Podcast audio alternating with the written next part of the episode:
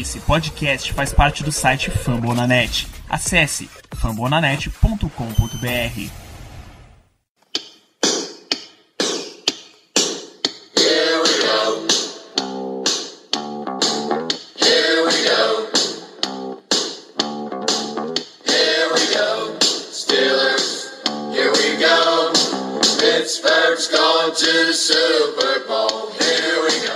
Muito bem, pessoal, estamos começando mais um Black Yellow Brasil Podcast, a edição de número 74 desse seu podcast falando sobre o Pittsburgh Steelers para toda a torcida do Brasil. Eu sou Danilo Batista, seu host em mais uma e mais uma jornada, mais uma coletiva, que acho que esse é o- a melhor forma de definir o programa de hoje. Para fazer esse episódio de número 74, temos a honra, o privilégio, o enorme prazer de ter de volta a presença deste homem maravilhoso chamado Caio Melo. Seja bem-vindo de volta. Valeu, Danilo. Agradeço aí a receptividade. Espetacular. Muito tempo aí sem gravar o podcast, mas tô de volta. 100% aqui dentro do programa. Vamos embora. Tá aqui também ele que não precisa estar ausente para fazer falta para todos nós, Ricardo Rezende. Seja bem-vindo também. as melhores introduções que eu já tive por sua parte. Bastante, fiquei bastante feliz com as suas palavras e mais feliz ainda com a volta do ilustre Caio Melo para este programa de hoje. Chegamos naquele ato onde qualquer coisa se transforma no tsunami. Ato entre a temporada, entre o draft e até a pré-temporada, a temporada regular. Então, vamos lá se aventurar, né? Tem que estar nesse hype train, que senão a gente não tem o que falar. Meu irmão, hoje a NFL, a NFL, não é o time não, publicou um vídeo de highlights Rookie Minicamp de Mason Rudolph. Esse, vai, esse tá um momento maravilhoso da história dessa liga, bicho. Se você não empolgar agora, você não empolga nunca mais. Não existe fã mais carente do que da NFL. E a gente pode falar isso com bastante propriedade. Demais, demais. Olha, eu tenho amigos que torcem pro Cleveland Browns, que meu amigo, off-season é tudo pros caras. A ansiedade pro draft. A ansiedade dos caras pro draft é coisa de maluco, pô. É como se eles tiverem, tivessem quase jogando Super Bowl. Então é. Off-season é importante, off-season também a gente. Muito bem, para, mas para as pessoas mortais que não têm o- dinheiro de Antônio Brown para ficar o dia inteiro malhando, comendo e mostrando que é comprando mais um carro de milhões de dólares, vamos voltar aqui para o nosso podcast. O tema de hoje é sobre distrações, novelinhas, tudo que o Silas já passou, já sofreu na mão da imprensa, mas antes da gente disso, vamos falar um pouquinho da atualidade, o que é que a gente teve o Rookie Minicamp recentemente e o que é que a gente tem de notícia relacionado a isso, Ricardo. Então, né, a gente vê no Rook Minicamp o que a imprensa fala, o que o site do Steelers posta, parece que o nosso roster já está fechado com aqueles jogadores. É sempre mil maravilhas, ninguém erra, é, só jogadas maravilhosas, enfim, brincadeiras à parte. O Tom lhe deu a entrevista e, dentre muitas coisas que ele falou, é, eu queria destacar uma parte que foi falando como é importante esse período para desenvolvimento da mentalidade da pessoa e como ele vai se portar dentro de campo. Ele não tá nem aí para a técnica de jogador agora. Ele sabe o nível que tem o Rookie Minicamp. Mais da metade dos jogadores que estavam no Rookie Minicamp eram jogadores de tryout, era um cara que estava em teste. Desses, não sei, 30, 35 nomes que estavam lá, dando a cara, da tapa com a coragem, sem nada a perder, só dois assinaram um contrato de fato com o Steelers. Então, que o Tony falou foi bastante importante que eu não havia nem percebido isso ainda. Ele comentou como gostou do Terrell Edmonds, do Marcus Allen, se articulando, tendo a voz de liderança, se comunicando dentro de campo com outros jogadores. Ele gostou de como Mason Rudolph e James Washington de fato têm uma, um entrosamento, já vieram juntos de Oklahoma State. Foi bom para ver os novos técnicos de ação, Daryl Drake, o Carl Dumba, o Tom Bradley, o Fitner no comando do ataque. Enfim, a gente não pode tirar conclusão nenhuma, obviamente, do, do Rookie Minicamp, mas ter, ver essas habilidades que a gente chama dessas intangíveis é bom e Mike Tomlin considerou bastante sucesso justamente por conta disso. Gostou das características, o Kit Butler hoje também já deu entrevista falando que o Terrell Edmonds tem uma boca grande, gosta de falar, gosta de comunicar, e é isso que a gente precisa na ausência do Chazier dentro de campo. Se o Terrell Edmonds já está mostrando uma certa iniciativa ou certo talento para isso, a gente só tem a ganhar quando tiver avançando mais a temporada e nos próximos anos. De forma geral, é isso. Nomes isolados a gente não pode tirar novamente conclusões porque o nível técnico é bastante baixo. É, Rick, tanto é que na, na coletiva o Tomlin falou que ele, que ele estava procurando uh, ah, para ver no, nesse Rookie Minicamp era justamente a habilidade tanto é, intelectual quanto comunicativa dos jogadores. Ele não estava é, é, ligando muito pro físico. E aí, nesse tipo de, de treinamento, desses preliminares, Rookies Minicamp, é, realmente o nível é muito baixo e o que vai valer mesmo é realmente essas habilidades é, é, além do físico, né? Esses diferenciais que os jogadores mostram, que é o que Tomlin estava querendo olhar e principalmente observar nos seus, nas suas escolhas de draft, né? Que é isso? É, pra vocês terem uma noção, o Miami Dolphins, por exemplo, eu descobri agora que o rookie minicamp deles, eles nem botam os caras em campo. É só ensinando a como lidar com mídia, como analisar tape, como tirar melhor o que é que eles podem melhorar ou, ou não quando assistem a si mesmo jogando. É só esse tipo de coisa, cara. Nada de dentro de campo mesmo eles avaliam ou treinam efetivamente. Tem time que nem tá fazendo Rookie Minicamp, se não me engano, o Reigns nem Rookie Minicamp teve nessa temporada. Preciso confirmar, mas eu li algo parecido pela timeline do Twitter. É, só para concluir nessa questão inicial, a gente falando sobre o Rookie Minicamp, é, é importante de fato a gente destacar essa habilidade mais intangível, a vontade do cara muitas vezes, porque é assim que o Steelers garimpar um cara como Roosevelt Knicks, garimpou um cara feito Mike Hilton nas últimas temporadas. O Knicks em especial, a gente já falou muita história dele. O Knicks era um jogador de linha defensiva, não tinha espaço no NFL porque não tem tamanho para jogar na defensiva em nível profissional e arrumaram espaço para ele de fullback. O Steelers na época estava soberano com o Will Johnson, ninguém esperava que alguém fosse desmancar o Will Johnson. E o Knicks a gente tá vendo até hoje um dos caras mais queridos do time e um dos caras mais competentes no que faz. Então, por isso é importante. É o, o time que essa como a gente sabe e sabe, sabe identificar esse tipo de habilidade é Mike Tony e o Steelers. Ótimo, bom que ele já viu pontos positivos. Muito bem, então. Então a gente entra na nossa pauta principal do programa de hoje, que inclusive tem um calor envolvido, tá? Quando a gente logo após a seleção de Mason Rudolph, a Big Ben veio no foi no programa de rádio dele que ele deu que deu a, entrevista, a fatídica entrevista, foi, né? É, o programa de rádio dele de férias foi ele. Quem falou por aí? Falou por aí, é. Chamaram ele, ligaram pra ele. É, acho que foi. Foi no programa de rádio dele. É, acho que acho que foi, foi mas chamaram, sei lá, foi um negócio tão fora de, tava, fora enfim, de hora, tava, fora de momento. Ele tava ali de férias, tranquilo, e é assim que viu que um, um quarterback foi selecionado e todo o foco, eu imagino que todo o foco de cobertura de, da seleção do Mason Rudolph foi no seguinte sentido, olha, o Steelers pegou um quarterback no terceiro round e tá preparando a sucessão de Ben Roethlisberger. Ninguém normal já cogitou que Mason Rudolph ia, já estava sendo selecionado para desbancar o Big Ben no posto dele, tá? Não é isso. Só que todo mundo relembrou que ele é um jogador já que há algum tempo vem cogitando aposentadoria, vem falando isso publicamente, só agora que disse que não vai se aposentar.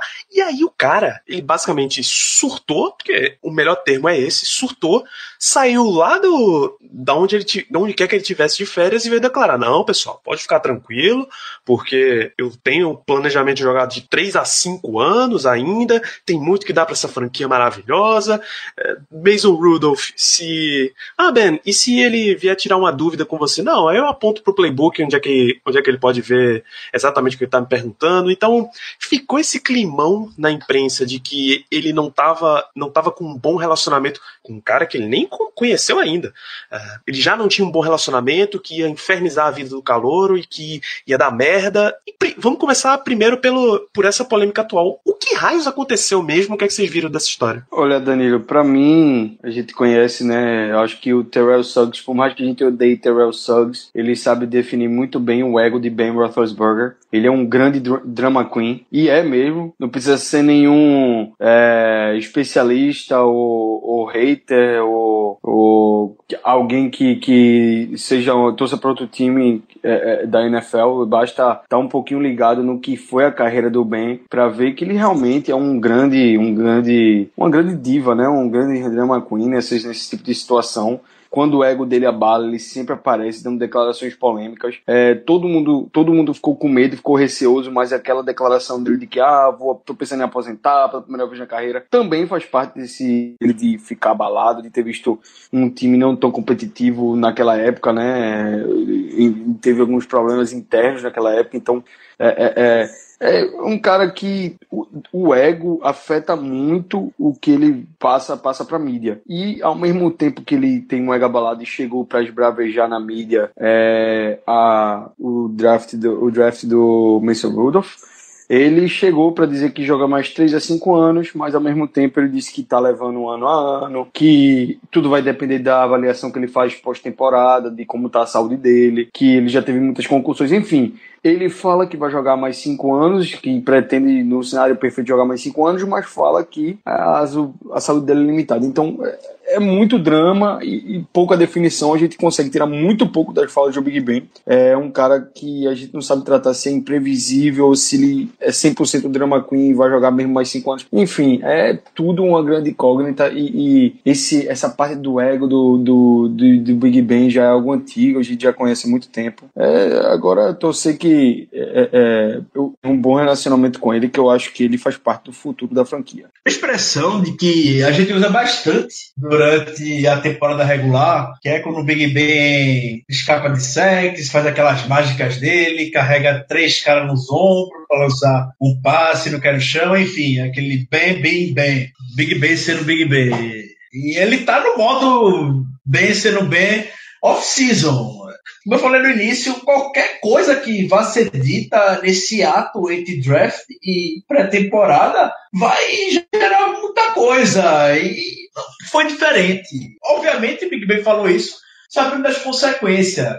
Anos atrás, ele já havia em entrevista que não tem medo de falar nada, que ele quer que de fato os fãs da NFL vivam todos os lados da moeda que ele vive e ele acha justo com a torcida dos Steelers, com todo mundo, que ele compartilhe os sentimentos dele e, como o Caio falou, o Danilo falou, ele compartilha. Quando ele está com, tá com vontade de se aposentar, ele fala que vai se aposentar. Quando ele fala que quer jogar, ele fala que quer jogar. Então, é eu fico até sem palavras, porque é Big Ben sendo Big Ben. E o que eu acho disso tudo é que é, ficou, ficou muito focado em, na figura Ben Roethlisberger e Mason Rudolph. Esqueceu o stakeholder bastante importante. A franquia, o Steelers. E como Kevin Colbert e Mike Tony já deram indícios até recentemente, Kevin Colbert falou sobre isso na semana do draft, é, é o trabalho dele como vice-presidente do Steelers e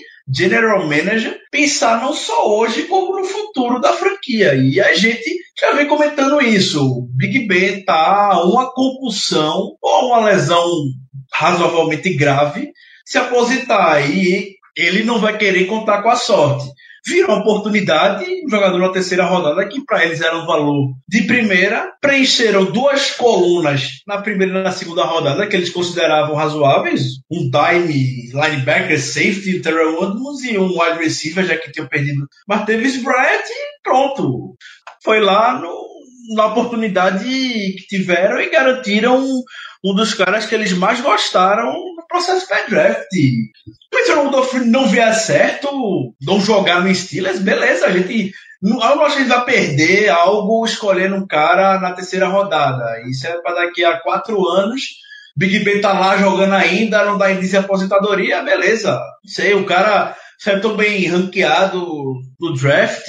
Ela troca o cara. O Bengals conseguiu algo pelo AJ McCarron. Se eles conseguem algo pelo Pedro Rudolph, o pessoal ama esses caras, esses estilos de QB saindo do draft. E o Rudolph tem vários preenche várias checkboxes, preenche várias, vários, como é que posso falar? Vários pré-requisitos que um, uma, franquia da NFL busca no seu quarterback. Um, assim, a, melhor coisa que eu vi falando, a melhor pessoa, na verdade, que eu vi falando sobre esse assunto foi o Danilo, no grupo, nosso grupo do WhatsApp, no nosso QG, ele falando: se o Big Ben jogar puto, jogar bem, com raiva, que escolheram o Mason Rudolph, então a escolha do Mason Rudolph já teve impacto imediato e se torna das melhores do draft. Pronto. É. Inclusive, eu ouso dizer que essas declarações dele de de se mostrar um cara mais disposto, um cara que efetivamente quer lutar para se manter com a posição de quarterback titular no time, já melhorou completamente a visão que eu tinha da, da escolha do Mason Rudolph. Foi uma que na hora não me agradou, mas a cada, cada nova reviravolta dessa novela, ela só fica melhor para mim. É. Vamos, vamos lembrar, antes da gente vir pro passado dos Steelers, que recentemente, se a gente pegar, sei lá, os últimos três, quatro meses, vai, a própria a imprensa de hoje, ela já trata em todos os times, ela dá essas alfinetadinhas de polêmica. A gente tem que lembrar o, o caso da ESPN que torrou o saco lá da que o que Bill Belichick teria pedido para que Tom Brady fosse mandado embora porque ele queria que Jimmy Garoppolo fosse a sequência, mas aí o Brady bateu o pé. Então esse já é um caso de controvérsia de quarterback que eles levaram ao extremo. Tem agora o caso do Lamar Jackson que foi parar em, em Baltimore e que ele não teria, não estaria tendo contato com o Joe Flaco, o Joe Flaco seria um babaca por causa disso. Eles nunca tiveram nem a oportunidade de entrar em contato. Flaco não é de ficar falando na imprensa. Então, qualquer coisinha, a turma já tá exagerando, ainda mais em franquias que tradicionalmente franquias que normalmente você não vê muito envolvida em, em, polêmica, essa franquia que é normalmente mais estável. Mas vamos provar aqui que aqui no histórico que não é um problema especificamente da administração Kevin Colbert e Mike Tomlin. Não é, não é porque eles não têm comando, eles são mão fraca nessa história que o Steelers estava com problema. Então a gente volta até 1977. Sim, você sabe quem era o head coach dos Steelers? Chuck Noll, aquele cara que ganhou, saiu do, do nada para ganhar quatro troféus com essa franquia, ele teve seus problemas. Vou começar mencionando Ernie Holmes foi preso com 250 miligramas de cocaína. Os cara é preso com cocaína, bicho. Jogador, um jogador profissional na Liga Católica vem ser preso com cocaína. Parabéns, Ernie Holmes. Muito parabéns. E, e ainda não, naquela é, época. E nada demais. 200, 250 gramas, nada demais. Isso aí é pouca coisa, rapaz. É incrível, incrível. E ainda naquela época teve uma, uma controvérsia forte até entre Chuck Noll e seu, seu então capitão Jack Lambert, né, Ricardo? Jack Lambert que não é ninguém pra franquia, né? Um dos principais nomes que a gente já a gente carrega na nossa história. A camisa 58 até hoje está lá intacta, ninguém mais utilizou, mas ele também não escapou do, de algo que a gente, inclusive, convive hoje com a situação semelhante do Le'Veon Bell, que o Jack Lambert não se apresentou porque estava insatisfeito com o seu salário. Chegou na imprensa, meteu o pau na barraca no Chuck No. O Chuck No foi na imprensa e meteu o pau no Jack Lambert, disse que ele não seria o capitão naquela temporada, porque tava, ele não se apresentou, ele não treinou, ele não sabe como é que o time ia funcionar e pronto. Deu nisso essa temporada dos dois. O Chuck era conhecido por ser, inclusive, um técnico bastante disciplinador, mas quando se mexe com o ego de atletas da NFL, até hoje não pode ser quem for, o cara vai ficar sentido. E na franquia feito em Steelers, a proporção, a repercussão parece um pouco maior, até porque é o que a gente, a gente acompanha, a gente vive essa franquia. Então ainda vai pra gente se tornar algo grandioso mesmo. E aí a gente pode trazer também a época de Bill Cowher, o segundo técnico dessa. É meio difícil até dizer era recente, porque são, sei lá, quase 50 anos, mais de 50 anos nessa história, dessa era moderna do Pittsburgh Steelers. Bill Cowher teve problemas também, até chegar ao ponto de uma guerra interna entre ele, que era o head coach, e Tom Donahoe, que era general manager. Eles tretaram tanto, basicamente, que o Steelers chegou ao ponto de escolher, ter que escolher efetivamente com quem eles iam ficar. É, é interessante porque essa situação lembrou muito o que a gente viveu ao fim da temporada passada, onde começou a vazar notícias que o Le'Veon Bell tinha faltado treino no dia anterior ao jogo, ao encontro do time, enfim. E depois a gente viu que uma parte minoritária de donos do Steelers queriam a cabeça do Tony, foram falar com o Rooney. E em 1999, quando aconteceu esse embate entre o Bill Cowher e o Tom Donald, foi é especulado até hoje que o Tom Donald estava indo para a imprensa para minar o Bill Cowher, porque ele queria o Bill Cowher fora de Pittsburgh. Então, o família Rooney sempre sensata, sempre fazendo decisão correta. Não, prefiro ficar com o meu técnico do que com o meu general manager. Então, um grande abraço para você. O Tom Donahue tá até hoje na NFL, se não me engano, ele tá trabalhando no Eagles é, atualmente. Ele foi E com o quem assumiu, é, exatamente, quem assumiu no lugar do Donahoe foi o maravilhoso Kevin Colbert. É, Tom Donahue, ele é diretor de Director of Player Personnel do Philadelphia Eagles. E, e recentemente foi General Manager do Buffalo Bills também. Sim, sim. É, é bom a gente ver como os técnicos dos Steelers, de forma geral, têm tem esse perfil e não é por acaso. Não é por acaso que eles, a franquia, tem tanto sucesso. Tem uma história espetacular do Chuck Noll e ele surtou em uma entrevista depois de um jogo contra o Oakland Raiders se não me engano, também foi em 1977 é, esse jogo. 77 foi um ano, como a gente pode ver, bastante. Para Pittsburgh de tanta controvérsia. E que os Steelers perdeu para o Raiders. É, o Chuck não considerou que a arbitragem prejudicou bastante o Steelers, porque o jogador defensivo do Raiders, que era o George Atkinson, estava maltratando o Lin Suan, fazendo falta após falta em cima dele, e o Lin Suan não conseguia se desgarrar, não conseguia fazer nada em campo. Então, quando acabou o jogo, Chuck não chegou para a imprensa, malhou o George Edson, ao ponto do George Edson ter que ir para a justiça para processar o Chuck No por difamação contra ele. Chuck No chegou com acusações pesadíssimas é, para cima não só do, do jogador, do George Edson, como do Raiders, como para cima da arbitragem. Isso na época gerou uma multa que foi considerada gigantesca, 2.500 dólares, 77. Uma multa gigantesca para as partes, o, o processo, pelo que eu lembro, não deu, obviamente não deu em nada, mas Chuck não era um, é, um cara que não tinha papas na língua. E não foi só o George Edson também que já processou o Chuck No. Até o Mel Blount já processou o Chuck No, para ter noção. Então, isso acontece desde sempre. Hoje em dia, como eu disse, está mais evidente, porque a tecnologia e informação voa mais rápido. Mas imagina isso acontecendo hoje em dia. E eu pedi a cabeça do Chuck No como pede a cabeça de Mike ano após ano. Hoje, hoje a gente já vive uma era em que no dia do draft, o Juju é selecionado e já tá o Martavis Bryant lá gritando no Twitter, pô. Pois é. É pra quem. Teve uma outra, outra polêmica aí, a gente já volta pra era do Bill Cowher, 1994. Playoffs da temporada de 1994, janeiro de 95, portanto. É, o Steelers foi jogar com o San Diego Chargers, a final de conferência. Recebeu o San Diego Chargers pra final de conferência. E vazou que já existia gravado, que já estava gravado, o vídeo de hype pro Super Bowl do Pittsburgh Steelers. E o Chargers teve acesso a esse vídeo. É claro que esse foi o, o motivacional, isso foi a fagulha que acendeu a chama do sucesso do Chargers. E eles acabaram vencendo aquele jogo por 17 a 14 a 13.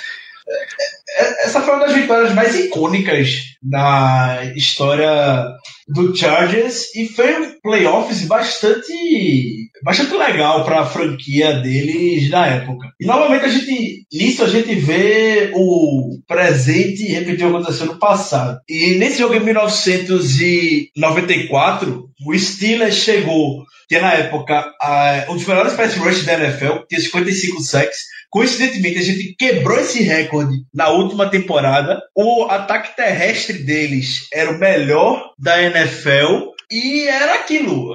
o Chargers era um grande azarão, não tinha absolutamente nada a perder, porém vinha bastante motivado porque haviam eliminado o Miami Dolphins de Dan Marino e Joe Shula uma semana antes. E o que é que o Steelers, o que é que os jogadores do Steelers, além de estar tá gravando vídeo hype para Super Bowl, estavam falando uma semana antes? Estavam falando, obviamente, que eles queriam receber Dan Marino de volta para sua casa, porque teoricamente seriam, seria muito bom poder ganhar dele para mostrar que o Steelers não perdeu muito quando passou dele no draft de 1983. A gente falou isso. É... O Chargers ficou puto da vida, como o Jaguars ficou esse ano e foi lá, chegou no, no Trivia Stadium, o estádio da época, e venceu, eliminou, tirou o Steelers de chegar ao Super Bowl. É aquela história, né? É aquela coisa de que a história ensina, a história é cíclica. É, anos atrás aconteceu isso e ano passado a gente entrou para uma partida divisional contra o Jaguars pensando na final de conferência com o Patriots. É, assim, é incrível.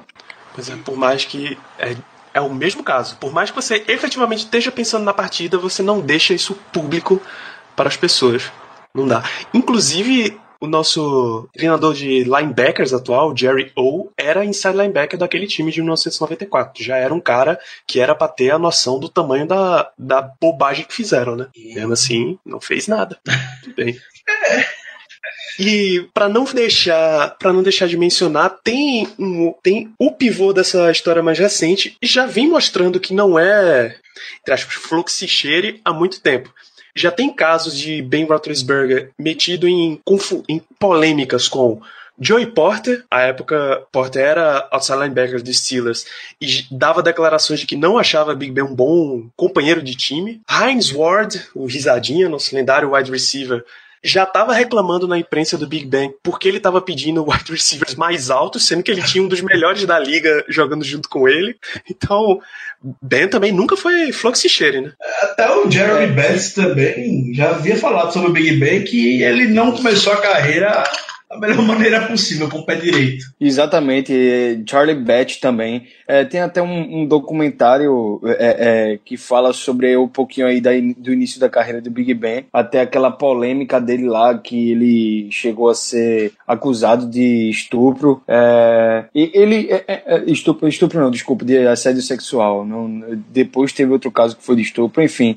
Não, não foi muito pra frente as acusações, mas nesse documentário, que falou um pouquinho da carreira dele, tem declarações do Charlie Batch falando que no início da temporada do Ben, ele era um cara muito. estava muito é, é, é, vislumbrado com a NFL, estava é, um pouquinho perdido na, é, no psicológico, né, na cabeça, que é, o sucesso tinha subido a cabeça dele, que era o, o jogador mais novo a ganhar um Super Bowl, ele ganhou um Super Bowl muito cedo, e que isso fez com que ele se achasse maior do que ele realmente era, que o ego crescesse muito e que ele não fosse o líder que um quarterback precisa ser time time. Então, um cara que ajudou muito bem a, a botar os pés no chão e ensinar ele o que ele tinha que fazer para continuar a ser visto como alto nível em franquia, é, na franquia e na NFL, era botando os pés no chão e, e sendo um líder e, e, sendo bem mais humilde do que ele era. Ele não era lá o cara mais humilde.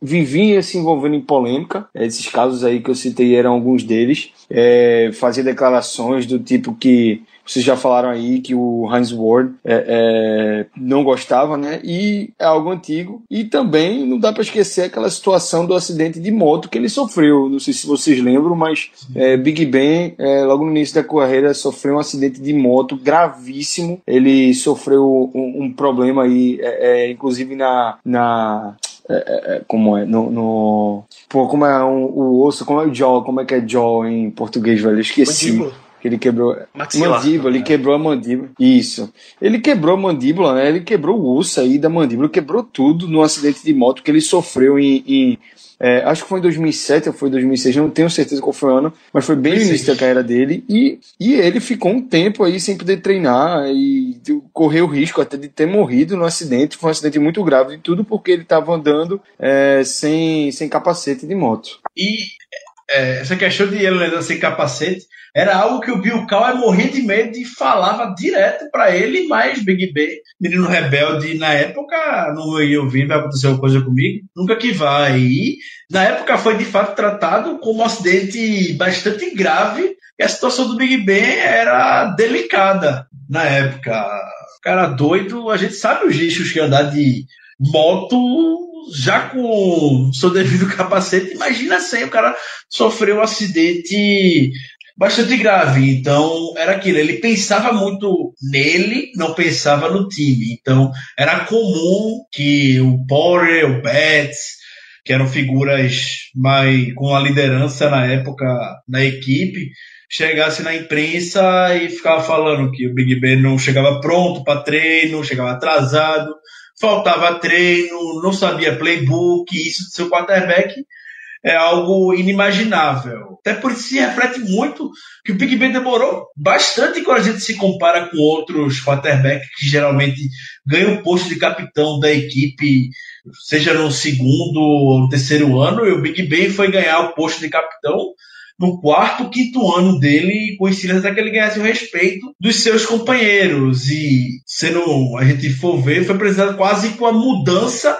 de era do Steelers para que o Big Ben assumisse esse papel que ele já deveria chegar, como a gente espera, de um quarterback primeira rodada. Pronto, pelo menos nessa parte na liga. É, ele demorou um pouquinho para se tornar referência é, do time, né, em termos de liderança e, e todos esses fatores aí realmente é, mostra que o Big Ben teve uma carreira conturbada no início e o quanto essa situação aí do ego dele, né, do, do pensar muito em si, é algo antigo já aí na carreira do Ben e, e para quem acompanha há muito tempo o esse, esse, essas situações psicológicas do atleta não deve ser nenhuma novidade. E quem ajudou muito, quem, quem, mudou a carreira do Big Ben, o pensamento dele, foi como o cara foi o Charlie Bett. Tem uma entrevista que o Charlie Bett dá falando que passou quatro horas conversando com o Big Ben, só mostrar as merdas que ele já fez, pra que, ó, se liga, olha as chances que tu tá recebendo. Em outra franquia talvez tu não recebesse. E tu tá estabilizado uma das principais franquias na liga e tem pra gente confiar aqui em você. Então, para de fazer besteira, acorda pra tua carreira. Desse jeito, tu não vai durar muito tempo aqui, não. E aí foi quando ele acordou e se tornou a, a figura e buscou ser exemplo, podemos dizer, pelo menos dentro de campo, nos anos seguintes. Eu acho que, para terminar aí essas polêmicas, eu acho que é massa citar as duas polêmicas aí muito similares e as duas que repercutiram muito na, na sua época, cada um na sua devida época, que foi o famo os famosos vídeos de vestiários que vazaram, tanto do Antonio Brown quanto do Steelers na final de, de, de divisional contra Denver lá em 2004, quando Joey Porter usou como, como é, é, é modo para instigar o o, time, dar um grito de guerra e depois dizer: eles atiraram em mim, Denver. Vamos embora acabar com eles. Caralho. Foi ele, ele usou exatamente isso na final. Ele dá um grito, eles atiraram em mim em Denver, vamos acabar com eles. Antes Deixar-me em Denver. Aliás, aliás, depois do jogo, exatamente, deixar-me em Denver, depois do jogo que se classificou os Steelers pro divisional. Então, é, foi, foi incrível aquilo ali. É, o pessoal pode estar perdido que é o Joey Porter, ele é do Colorado, enfim, a origem dele, bastante humilde, em comunidades e tudo mais. Então, em 2003, quando ele estava passando férias lá, em uma boate, ele foi baleado. Deram um tiro que queriam a pele do Joey Porter. E aí ele criou esse ranço lá do Colorado. E tem muita gente que fala, o pessoal vai lembrar desse jogo, que esse jogo até hoje está na minha memória. Foi o Steelers e Broncos 2015, temporada regular, que foi no Heinz Field, já foi no final da temporada, que a gente estava perdendo, se não me engano, 34 a 10, enfim.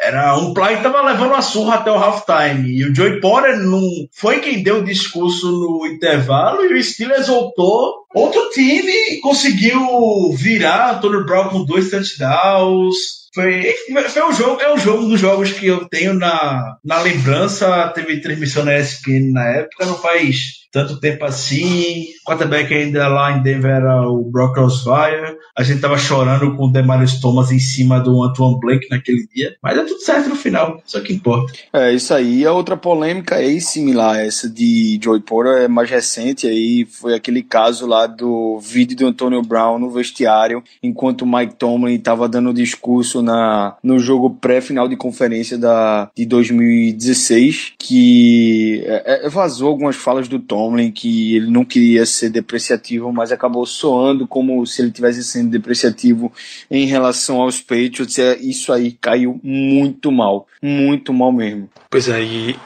e a imprensa tratou com um problema muito maior as palavras usadas por Mike Tomlin do que efetivamente ter um jogador vazando informação de dentro do vestiário. né? O negão, Pra sofre, gente era, que pra gente era todo o problema, né?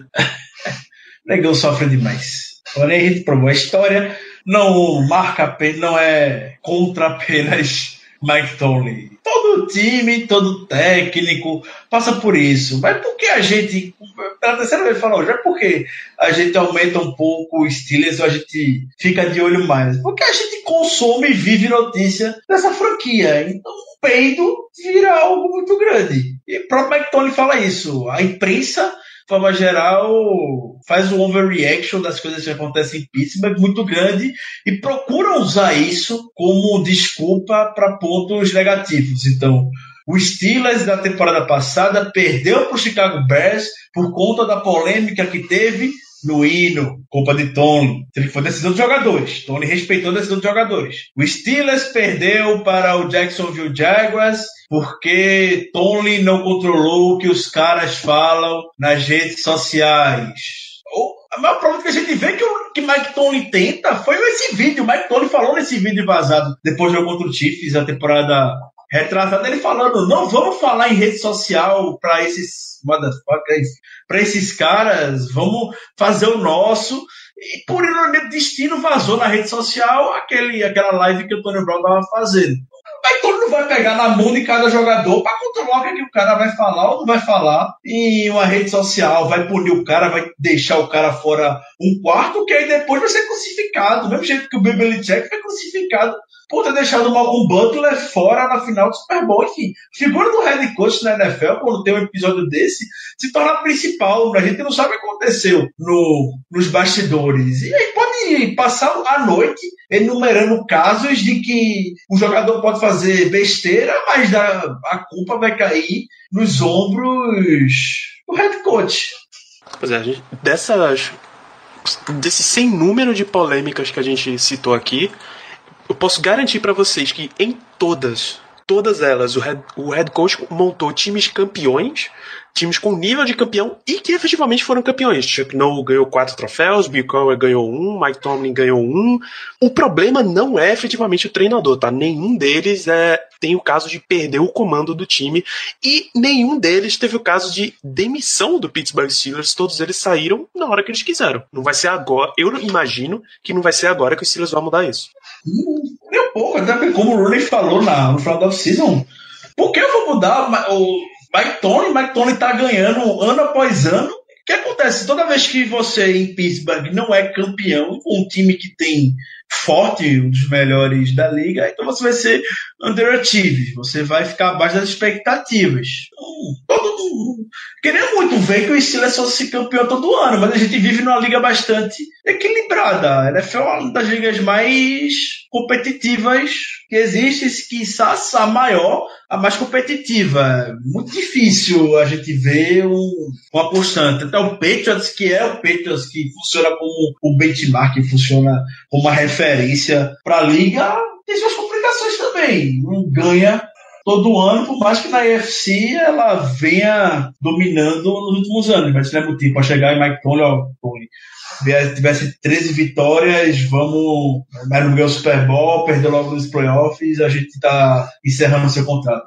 Steelers nunca vai fazer isso e o Rooney deixou bastante claro ao final da temporada. É, e essa própria é, essa própria dinastia aí criada é, pelo New England Patriots, vale lembrar que eles ficaram alguns consideráveis anos aí é, é, sem, sem conseguir um título, né? Até chegaram no Super Bowl, mas foram o quê? Acho que 10 anos ou 8 anos sem conseguir um título. Por mais que, que tenha tido assim um, um, um grande período de, de seca de títulos, não vai deixar de ser considerado uma grande franquia, porque uma franquia que está sempre é, preparada para vencer e sempre está lá nas cabeças, em algum momento vai começar a aparecer é, é, o, todo essa, toda essa preparação vai começar a se, se transformar em títulos, em, em, em mais visibilidade do que realmente está tendo. Mas é como vocês disseram, você ser de Pittsburgh com o time que você tem, é, uma das franquias mais importantes da liga e é, terminar o ano sem título vai acabar sendo muito underachieved.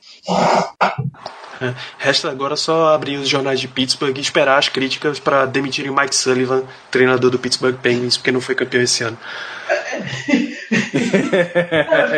é que, o, o engraçado é que usam muito o pessoal de Pittsburgh, usa muito essa, a história do Pittsburgh Penguins nessa mudança de comando que eles fizeram é, do Mike Sullivan. Eu não lembro quem é o treinador, não sei quem é, só lembrar aqui que é o treinador anterior deles. Pronto. É, Falam muito é, dessa questão do, do, do comando do Penguins para usar como desculpa ou como modelo para que o Steelers faça o mesmo com o Mike Tony, porque o Dan Bisla era o head coach, lá foi em 2009, 2014, ganhou a Stanley Cup. Em 2009 ficou sem ganhar, teve o hiato do Michael Johnson em 2004, 2015 e teve o Mike Sullivan que ganhou dois anos.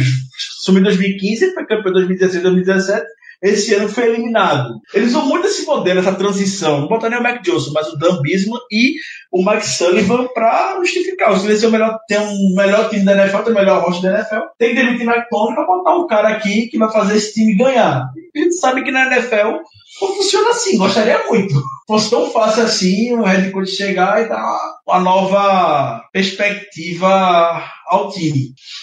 Em algum momento, o time vai precisar ser cascudo, vai precisar ser caixa agora, vai precisar passar por algum momento. Então, é raro a franquia feito Eagles, isso aumenta a conquista que o Eagles teve nessa temporada, porque não, é, não era o time que nas últimas vinha, vinha batalhando lá pelo topo da NFL e chegar já como chegou nos playoffs é de tirar o chapéu. É, pois é, o, o Eagles é um time de construção muito recente é, é, e ascensão recente, né? É algo que aconteceu aí, não que era imprevisível, que sabia-se que o Eagles ia chegar em algum momento, que estava numa construção muito boa, mas chegou muito mais cedo do que se esperava, né? E chegou muito forte. Realmente o Eagles é. Acho que hoje na NFL não tem um, um time tão forte quanto, quanto o Philadelphia Eagles. Eu, eu acho que dá para afirmar isso. É, ah, não, o Patriots todo ano tá lá. Velho, o Patriots está passando por um processo de reconstrução bem complicado. É, outros times, a maioria dos times da NFL estão. E pouquíssimos estão é, mantendo uma, uma base tão forte quanto o Eagles, quanto os Steelers. O Patriots também tem uma base forte, beleza. Mas a defesa é praticamente toda reconstruída, então não está no nível de base que o Steelers tem, que o Eagles tem. Tem alguns outros times na NFL que também tem essa base, mas não sei se chegam tão forte quanto, quanto esses dois aí. Vai ser, um, vai ser uma, uma temporada interessante. É, o, o, lance do Patriots não é nem base forte que eles têm no time atual, é, é os demônios que eles têm lá mesmo. É isso que leva, leva aquela franquia pra frente. É o pacto. Ah, demônio, demônio, pacto com, com, com o anticristo, essas coisas aí que eles têm. Com gente que murcha a bola e o cara. É por aí, pô. Os caras jogam em, em desafio. Qual, qual, é o time mais fraco que eu consigo montar para ainda conseguir ser campeão dessa liga? Enfim, encerrando, vamos encerrar é, as polêmicas por hoje. E para terminar, ainda tem os outros times fazendo besteira em temporada atrás de temporada. Enfim, da, da, da divisão. É paciência. Vamos seguir em frente pro nosso quarto e derradeiro bloco. Na verdade, ainda não é o derradeiro, mas é o quarto bloco. Perguntas da audiência, vocês mandaram dúvidas, coisas que vocês estão querendo saber dos Steelers pra gente. Vamos começar aqui. O arroba Bulguarneri, lá pelo Twitter, perguntou o quão consistente a defesa pode vir a ser com esses reforços. Vocês acham que ela vai ter uma grande melhora? Quer falar ou quer que eu fale, Caio? Eu vou bate bola, assuma você Eu falo, eu falo, eu falo. Não, não. Não vai ter mais consistência, é, não vai mudar da água provinho. São rookies, não são veteranos não vão ter impacto imediato. Aliás, de, dos rookies aí defensivos que nós draftamos, de, acho que startar do dia 1, um, nenhum vai. Nenhum vai. Dos ofensivos, James Washington é o cara que pode ter mais impacto. Aliás, é o cara que se espera, inclusive, que tenha impacto imediato com a saída do Martavis Bryant ele tem tudo para assumir ali é, a posição do Bryant como o, o, o, o Y, né? O, o, o receiver oposto ao Antonio Brown. É, e, e, velho, complicado. Achar que alguém do draft vai contribuir de cara não vai. Acho que vai ser gradativo e não vai ser no primeiro ano. Não vejo Terrell Edmonds, que era um cara tão cru, tão inexperiente, chegando e contribuindo de cara. Vejo mais os veteranos que estão é, crescendo. É, eu, eu, acho que o Burns vai ter um, uma boa temporada. Acho que ele vem numa boa crescente, apesar de não gostar muito dele, mas eu acho que ele tem uma boa crescente. Sean Davis é, tem tudo para se definir um pouquinho mais nessa defesa. Burnett vai, acho que vai ser uma grande adição, vai ser de grande contribuição essa defesa pela experiência que ele vai trazer. E a grande interrogação continua sendo ali na vaga do Chazier. Realmente não sei o que esperar de John Bostic. Ele é aí um cara experiente, mas é um incógnito. Então, essa unidade de defesa, eu sinceramente espero algo parecido com o que foi em 2017. Uma defesa muito inconstante com alguns, é, algumas falhas bem sim, similares ao que a gente teve, mas acho que com o crescimento de alguns jogadores, de alguns veteranos aí, com mais alguns anos de liga, um pouquinho mais de experiência, acho que a gente vai ter uma melhora. Eu não ia falar sobre isso não, mas eu só quero fazer um contraponto. Eu discordo um pouco do que o, o Caio falou, eu não acho que essa defesa passa por problema de talento. Eu acho que essa defesa tem talento, tem, não, não. tem talento esse ô, ô, ano. Ricardo, não Oi. é talento, não é talento. O que eu quis falar é de, de, é de é, é desenvolvimento mesmo, é de questão eu, de desenvolvimento. Não, mas eu, talento eu concordo que tem e muito, e muito talento. Eu, então, eu acho que é uma defesa boa. O que, o que faltou na temporada passada foi puramente questão da sideline. Foi coach e ter um cara ativo para ler jogadas, para ser o capitão da defesa de fato, um comunicador, quando o Chazier, infelizmente, saiu. A defesa ficou completamente desnorteada. E a gente viu o trabalho e como eles levaram em consideração essa questão de comunicação no draft dessa temporada e até na contratação do Morgan Burnett e do John Bostic, que tem uma experiência e já foi titular na liga anteriormente. Eu, boto, eu particularmente boto fé na defesa esse ano. Antes que apostar, eu apostaria sim que a defesa vai responder ao fim do que aconteceu na temporada passada. Então, seguindo aqui, pergunta do Gabriel Barbie qual vocês acham que vai ser o time titular, defesa e ataque. Eu recomendo que, assim, o que a gente está mantendo pode passar muito rápido. Se vocês acharem que vai ter alguma mudança, aí vocês mencionam um pouquinho mais. Difícil, né, cara, falar sobre time titular Tá. Hoje, ainda mais na defesa. Vamos, rele vamos, relembrar pelo menos o time de primeiro time de ataque, tá? Não deve ter grandes mudanças. Nossa linha ofensiva ah, é. segue com Gilbert, uh, De Castro, Pounce, Villanueva e Foster. E. Foster. Em ofensiva, a expectativa é mudança. Antônio Brown do lado e do outro. Levion Bell, running back titular. Fullback titular segue sendo Roosevelt Nix. Quarterback Big Ben. Tyrande, Vince Jesse James e Vence. É, Jesse James e Vence McDonald. E dificilmente alguém vai tirar o Xavier Green do, do, do terceira posição. Talvez o. o tá, time titular, o... Caio, pelo amor de Deus. É, foi o melhor roster. Desculpa, foi mal me perdi no personagem. Siga, siga a pelota. e quando precisar de um slot receiver, aí é competição James Washington, Jalen Samuels, enfim, quem tiver mais, mais alto. Eu, acho, eu, acho, eu acho que. É. E Juju vai ser o slot, eu acho. É, eu tô na mesma time com o Acho que o Juju vai jogar no slot e o James Washington vai ficar no Washington no outside. Ok, perfeito. Então, do ano passado para esse, a grande mudança que a gente teve de ataque, deve ter de time titular no ataque é sai Martavis Bryant, entra James Washington. Ponto. Correto. Certo? Ponto. Correto. Defesa. O trio de linha defensiva deve seguir o mesmo: Cam Hayward, Javon Hargrave, Stephen Tuitt. A linha de linebackers ainda deve ser a mesma também. Bud Dupree de um lado, TJ Watt do outro. De inside linebackers, Vince Williams deve continuar titular. E essa segunda vaga é que está em aberto, certo? Correto. Sabe se vai o Taylor Edmonds vai ter um papel-chave, se vai ser o Morgan Burnett, vão botar o Sean Davis, ou se vão confiar no Tyler Matakevich, se vão botar o que é uma incógnita. Eu, eu, acho, eu acho que vai ser o Bostic. Eu acho que por tudo que já foi dito de, do Tom e do Colbert em relação ao Bostic, eu acho que ele vai ser titular mesmo. Pela experiência que tem na liga. Se eu for levar em consideração o que eles falaram, eu botava o Tyler Matakevich, porque eu nunca vi um cara pra tanto Matakevich como o Colbert. Ah, não, é, não eu, eu achei, é, depois da entrevista de Tomlin Colbert, eu achei que é, Tyler Matakevich, era o, a, o- a gema escondida da, do host dos Steelers. É o cara, é, exatamente. É, é, o, o- o Andy Dalton do, dos linebackers que jogam de duas horas da tarde vai acabar com tudo. Pelo amor de Deus, para com isso, pô. Para com isso. Tá difícil de acreditar que Tyler Matakevich, um seventh rounder, vai ser o substituto. Bom substituto do. Ei, o Danilo Fosse. Opa, Danilo! A gente, a- a gente continua, a gente continua. A gente continua Amigos, aqui. o nosso, o nosso host Danilo morreu, mas passa bem. É, exatamente. A gente continua É. aqui. Siga, segue o jogo, segue o jogo, segue o jogo para não dar Segue o trabalho pro nosso, Enfim. nosso amigo Germano.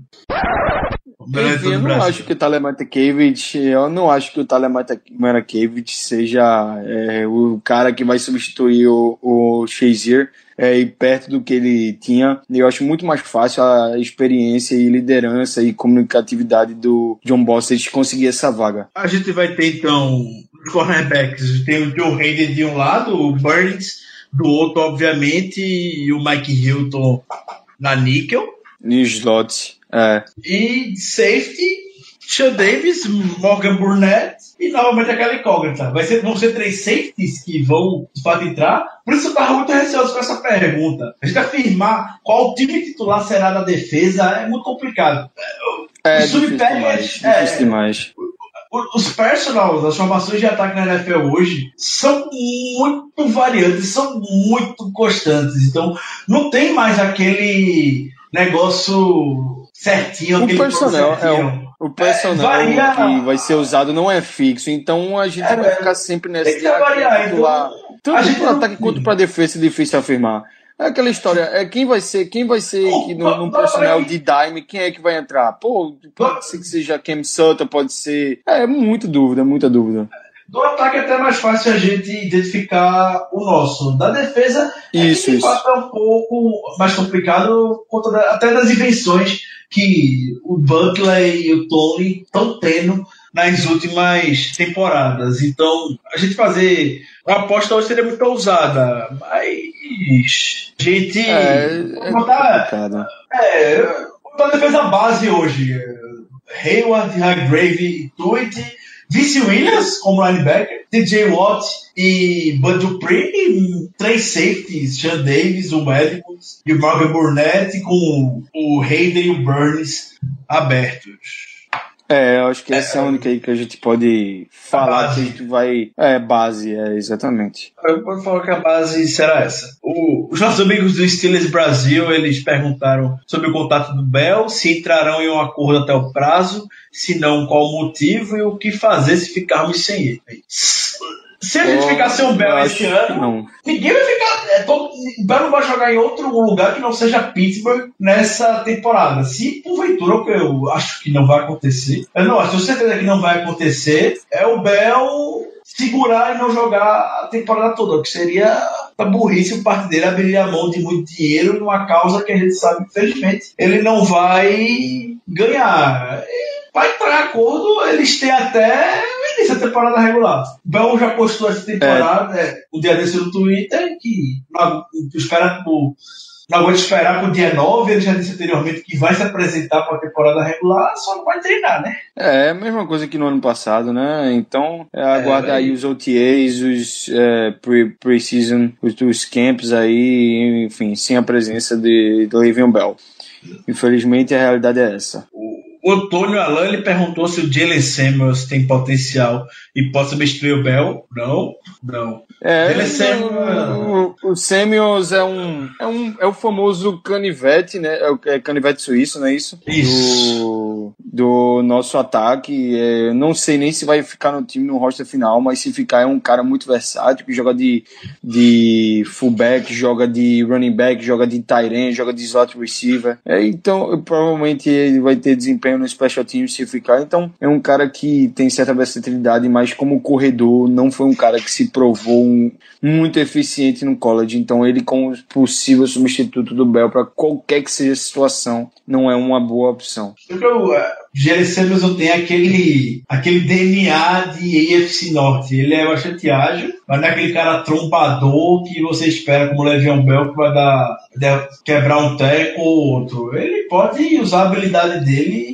a velocidade para ganhar matchups. E para mim, É, é, o- a principal figura do Jalen Samuels não é nem o que ele faz com a, vai fazer com a bola, e sim que a presença dele em campo cria matchups bastante favoráveis para o Steelers. Exatamente, exatamente. O X, ele pergunta.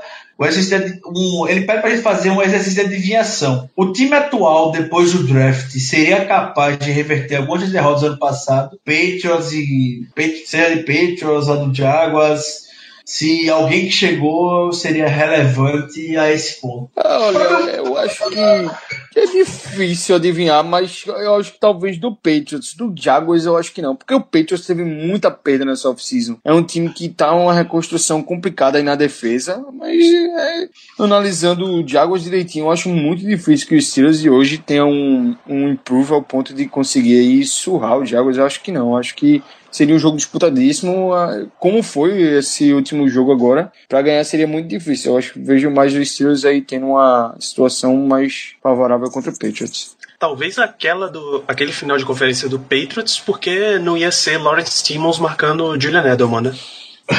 É, e, e nem ia ser, e nem ia ser Lawrence Timmons acompanhando o, o Gronkowski desde o, da line of scrimmage também, como aconteceu algumas vezes. É, era, foi uma verdadeira. Questão do Gronk vai ter até o Sean Davis ou dentro de nada. Eu, eu já desisti de marcar Gronkowski, que é rezar para que uma bênção divina aconteça aí no dia de Steelers e Patriots, que fora isso. Então, eu não tenho a menor esperança de que o Steelers vai conseguir anular o próprio Gronkowski em algum jogo entre as equipes. Zero esperança. O Steelers pode ganhar. Assim, é, eu, eu acho que tem como, tem como aí anular o Gronkowski se trouxerem Cortez Allen. É, o- é, o Cortez Allen é a famosa criptonita do Robin Gronkowski. Nossa senhora. Que, que momento, rapaz. Que momento. E uma per... a gente pode passar para a próxima pergunta, né? A última do José Ortiz. Ele pergunta uma coisa que a gente já comentou no programa passado, se tem algum undrafted free agent que pode apresentar um potencial tipo Mike Hilton no passado a ponto de ficar no roster final. Algum que vocês apostam? Olha, essa é a hora que vocês dizem, faz teu nome, Caio. Pode dizer, pode dizer. Caio, a gente Vou citar aqui a lista, vou citar, vou citar aqui a lista de agenciados que estão no Se preparem. o roster final só vai ter undrafted free agent que cai aqui.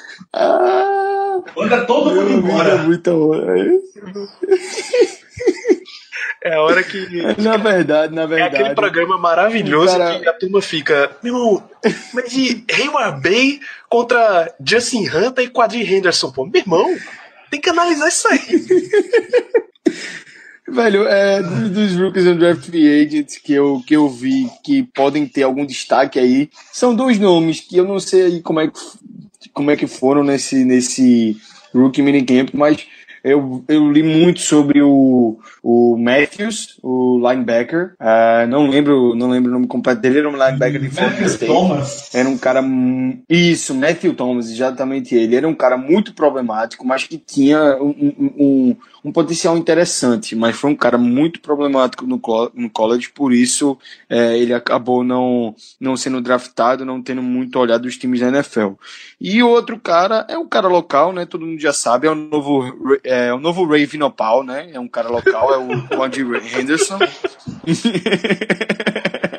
É o novo Ray Vinopal, por quê? Porque é um cara de pit E assim como o Paul chega como underdog aí para essa vaga final no roster, ele é especialista em retornar em, em, em retorno de kickoffs, de punts, mas assim foi elogiado, é, é, foi um pouco elogiado aí pelo, pelo coaching staff, por algumas pessoas que o trataram como return specialist. Agora é um ponto aqui: quantos return specialists a gente não viu esse coaching staff é, é, é elogiar? Como o Dennis Smith já elogiou e cortou uma porrada deles.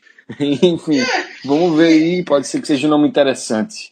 É exatamente por isso que eu peço calma com com Candre Henderson. Muita gente já considera ele como retornador da equipe na na temporada regular, por conta do histórico dele na Universidade de Pittsburgh, enfim.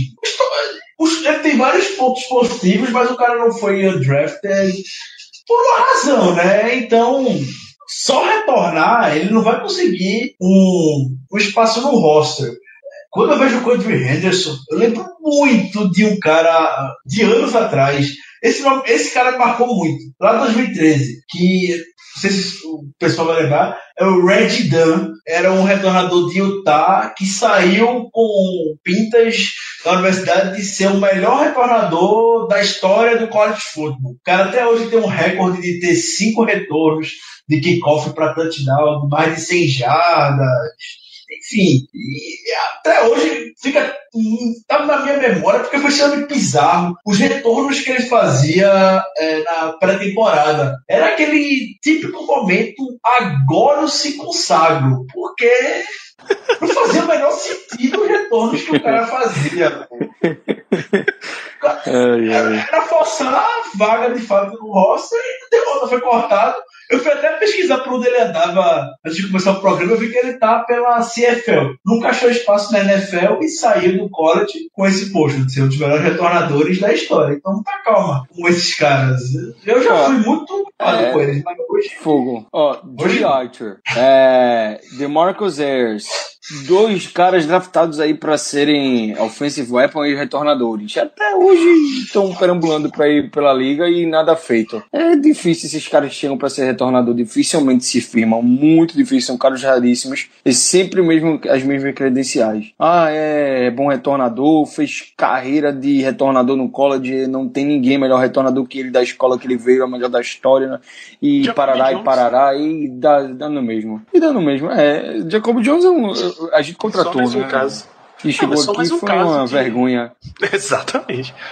Retornador que não deu em Meu nada. Deus. É, então, gente, no, no draft realmente o, o, que, o que chamou a atenção aí do Cody Henderson, não para mim, não foi o fato dele ser um grande retornador, mas é o fato dele ter mostrado um bom potencial como receiver. Talvez isso coloque ele no, numa possibilidade de disputar o rocha final, mas ainda assim eu acho muito difícil. Acho melhor logo a gente se acostumar que os retornadores não sairá muito de Juju, Antonio Brown, Cam Sutton e, e que se o Live Rodgers estiver no rocha se, se recuperar, provavelmente a gente vai ver mais, mais vezes ele sambando para ganhar meia jarda ou perder meia jarda. Ou sofrer fumble.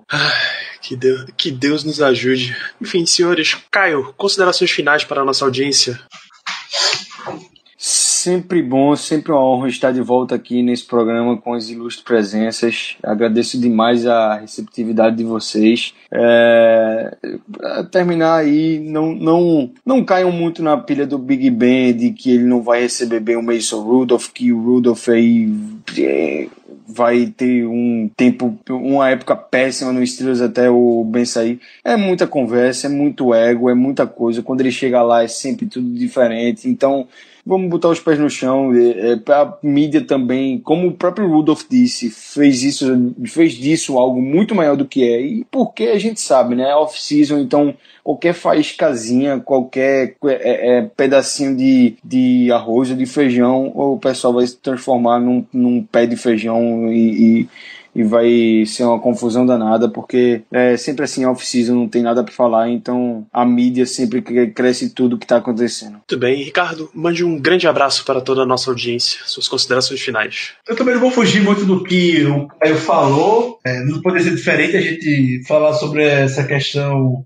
do Big Ben. Também sugiro não cair na pilha, não entre no overreact. A gente até entra, A gente é torcedor, então a gente na hora até comenta no Twitter e tudo mais, mas depois passa. Mas o pensamento racional. O trabalho do Big B é esse mesmo, é ganhar. O trabalho para ensinar o Mason Rudolph é do Fitner e do Mike Tony. Comissão técnica tá lá é por uma razão. Então, Big Ben tem que focar em ganhar jogos. Ele tá correto nisso. Ele poderia ter usado palavras melhores, obviamente. Poderia ter escolhido o time melhor para falar, com certeza, mas a gente passou a primeira parte do programa falando, é, é típico do, Big Ben isso. Então, não entrem é, nessa pilha. Big Ben não vai odiar o Mason Rudolph tudo mais.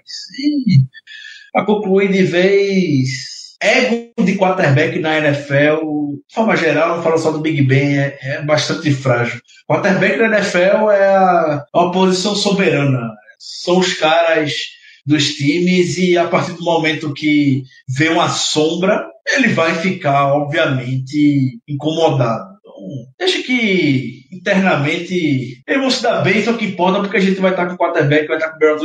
Eu espero que o Big Ben jogue 5, 10, 15 anos ainda com a camisa do Steelers. Um grande abraço. Muito bem, antes de encerrar o programa, eu tenho uma dica extra para deixar aqui. No link desse post tem Aliás, neste post tem um link para a minha participação lá no podcast do canal Zona FA. O pessoal convidou, convidou o Black Yellow e eu fui lá representar para falar sobre a última temporada e previsões para a próxima temporada dos Steelers. Foi o primeiro dessa série de review barra preview deles.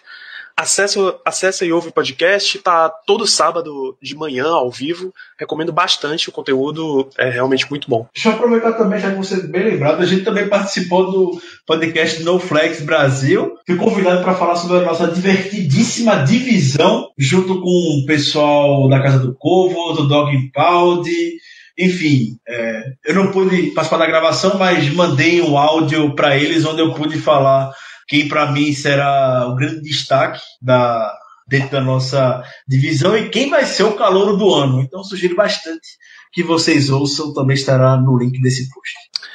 Exatamente. Ambos estão aí. Uh, acessem, aproveitem, acessem o conteúdo de outros podcasts. Vai lá no fomonanet.com.br. Convide os seus amigos, pois temos uma rede de 18 podcasts lá sendo publicados, 17 franquias e mais o Fomonanet toda semana. Aproveita que se só está no off-season, se você efetivamente quiser e deixar aquelas dicas de sempre. Se você não quiser ser bloqueado por Big Ben, tal qual Robert Klemko, o repórter da Sports Illustrated, você vai lá no iTunes, deixa a tua avaliação, deixa cinco estrelas pro Black Yellow Brasil e um review sincero, claro, a sua opinião, para que a gente chegue para mais e mais torcedores do Pittsburgh Steelers. Segue lá no Instagram, no Facebook, no Twitter, arroba BlackYellowBR e acompanha o nosso conteúdo em famonanet.com.br barra Brasil. Nos vemos daqui a duas semanas no próximo episódio do Black Yellow Brasil Podcast. Um grande abraço a todos. Yeah. Uh -huh. you know